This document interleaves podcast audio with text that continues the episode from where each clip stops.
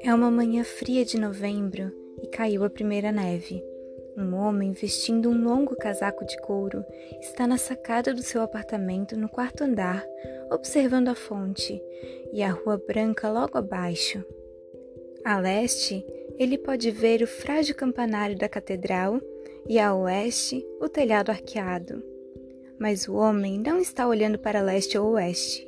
Ele está com os olhos fixos em um pequeno chapéu vermelho deixado na neve e está pensando: deve ir à casa da mulher em Freiburgo? Suas mãos agarram a balaustra de metal, soltam-na e agarram novamente. Deve visitá-la? Decide não se encontrar mais com ela. Ela é manipuladora e autoritária e poderia tornar sua vida um inferno. Talvez nem estivesse mesmo interessada nele em vez disso, ele decide continuar na companhia de homens. Trabalha duro na farmácia, onde mal nota subgerente. À noite, vai para a padaria com seus amigos e bebe cerveja e aprende a fazer fundir. Depois, três anos mais tarde, conhece uma outra mulher em uma loja de roupas. Ela é simpática, faz amor com ele muito lentamente durante alguns meses. Após um ano, vem morar com ele em Berna. Eles vivem tranquilamente, caminham juntos à margem do Are, fazem companhia um ao outro e envelhecem felizes.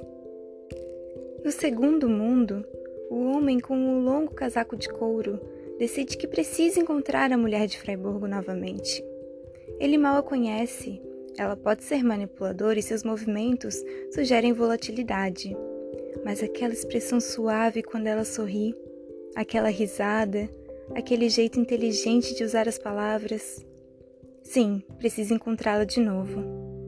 Ele vai até a casa dela em Freiburgo, senta no sofá ao seu lado, em poucos instantes percebe seu coração galopando e sente-se minado diante da brancura dos braços dela. Eles fazem amor apaixonadamente. Ela a convence a mudar-se para Freiburgo. Ele larga seu emprego em Berna e começa a trabalhar na agência postal de Freiburgo. Ele queima de tanto amor por ela. Todo dia ele vem para casa ao meio-dia. Eles comem, discutem. Ela reclama que precisa de mais dinheiro. Ele protesta. Ela remessa panelas contra ele.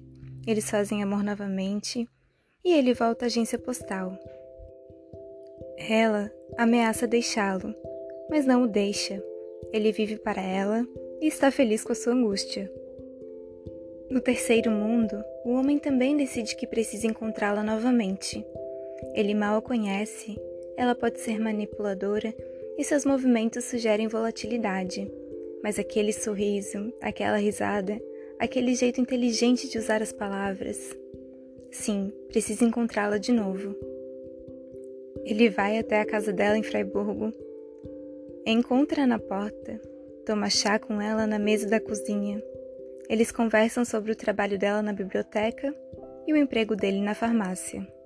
Depois de uma hora, ela diz que precisa sair para ajudar um amigo. Diz adeus e eles se despedem com um aperto de mãos. Ele viaja os 30 quilômetros de volta a Berna. Sente-se vazio durante a viagem de trem sobe para o seu apartamento no quarto andar e vai para a sacada e fica olhando o pequeno chapéu vermelho deixado na neve.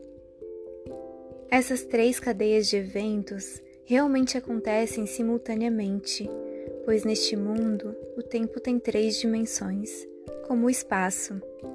Assim como um objeto pode mover-se em três direções perpendiculares, horizontal, vertical e longitudinal, um objeto também pode participar de três futuros perpendiculares. Cada futuro move-se em uma direção diferente do tempo. Cada futuro é real.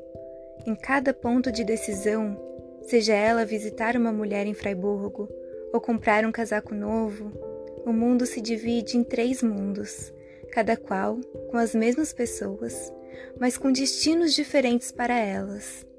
No tempo, há uma infinidade de mundos.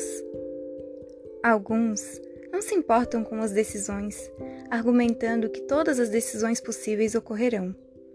Em um mundo como este, como pode uma pessoa ser responsável por seus atos? Outros afirmam que cada decisão deve ser tomada com espírito de comprometimento, pois sem comprometimento há caos. Estas pessoas são felizes por viverem em mundos contraditórios, desde que saibam a razão para cada um deles.